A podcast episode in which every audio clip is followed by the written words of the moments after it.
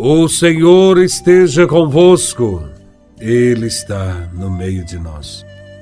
Proclamação do Evangelho de Nosso Senhor Jesus Cristo, segundo São Mateus, capítulo 9, versículos de 35 até o capítulo décimo, versículo 1 e versículos de 6 a 8. Glória a vós, Senhor. Naquele tempo, Jesus percorria todas as cidades e povoados, ensinando em suas sinagogas, pregando o evangelho do reino e curando todo tipo de doença e enfermidade. Vendo Jesus as multidões, compadeceu-se delas, porque estavam cansadas e abatidas como ovelhas que não têm pastor. Então disse a seus discípulos: A messe é grande, mas os trabalhadores são poucos. Pedi, pois, ao dono da messe que envie trabalhadores para a sua colheita.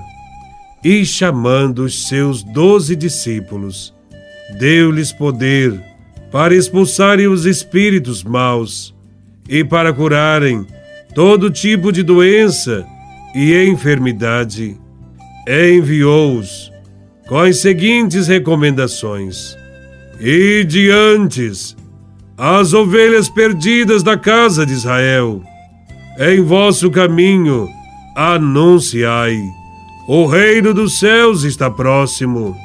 Curai os doentes, ressuscitai os mortos Purificai os leprosos, expulsai os demônios. De graça recebestes, de graça deveis dar. Palavra da salvação. Glória a vós, Senhor. Neste Evangelho, Jesus constata a situação do povo. Todos estavam cansados e abatidos, como ovelhas sem pastor. Jesus sente compaixão do povo, porque ninguém se preocupa com ele, nem os chefes políticos, nem os chefes religiosos. Todos se preocupam exclusivamente com os próprios interesses, com a própria carreira, procuram viver bem, acumular privilégios, melhorar a própria posição. A eles não interessa em nada que o povo sinta fome, esteja doente ou seja vítima de toda espécie de abusos. Jesus percebe que para mudar esta situação e libertar o povo, é preciso a colaboração de muitas pessoas. E admite, a colheita é grande e os trabalhadores são poucos. Para Jesus, é preciso pedir ao Pai. É Ele quem deve enviar operários para sua messe. É o Pai que transforma o coração dos homens, tornando-os generosos e dispostos a servir. Não é permitido a qualquer um ir por conta própria. É o Pai quem chama a cada um e envia. Enquanto os rabinos do tempo de Jesus escolhiam discípulos com a finalidade de transformá-los em pessoas honradas, conceituadas, bem remuneradas. Jesus, ao contrário, chama os seus discípulos com o um único objetivo: trabalhar em favor do povo, ter compaixão, estender a mão. O seguidor de Cristo não trabalha em favor dos irmãos para obter alguma vantagem pessoal, para se tornar conhecido, estimado, reverenciado, ou para enriquecer-se com seus serviços religiosos, como faziam os rabinos. Ele desenvolve o seu trabalho na gratuidade.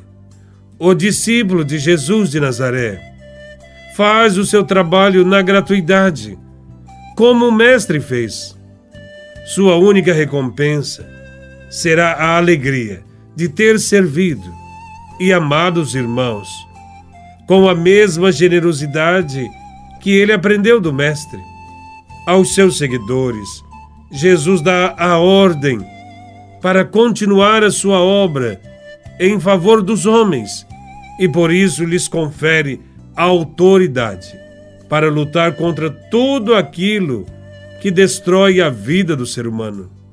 Hoje, todos os cristãos são chamados a reproduzir na vida os ensinamentos do seu Mestre e a empregar todas as suas energias na solução dos problemas que mais angustiam o povo. Jesus não buscava a si próprio, não pretendia colher louvores nem simpatias. Jesus somente buscava dar a conhecer o Pai e sua vontade e anunciar o reino de Deus. A todos ofereceu gratuitamente a salvação. Portanto, a gratuidade deve nos mover a partilhar com os outros esta boa notícia que nos enche de paz. Sem dúvida, aquele que não traz a paz e que não oferece a paz não pode se apresentar como apóstolo de Jesus Cristo. A cada seguidor de Jesus de Nazaré foi confiada uma tarefa nesse mundo. Seja qual for a situação em que se encontrem, todos os cristãos têm a missão de tornar o mundo mais humano e mais fraterno. Porque a nossa missão vai além da transmissão de conteúdos de fé. Deve nos levar a marcar presença junto às populações mais carentes de nossa cidade e também naquelas distantes que se multiplicam por toda parte.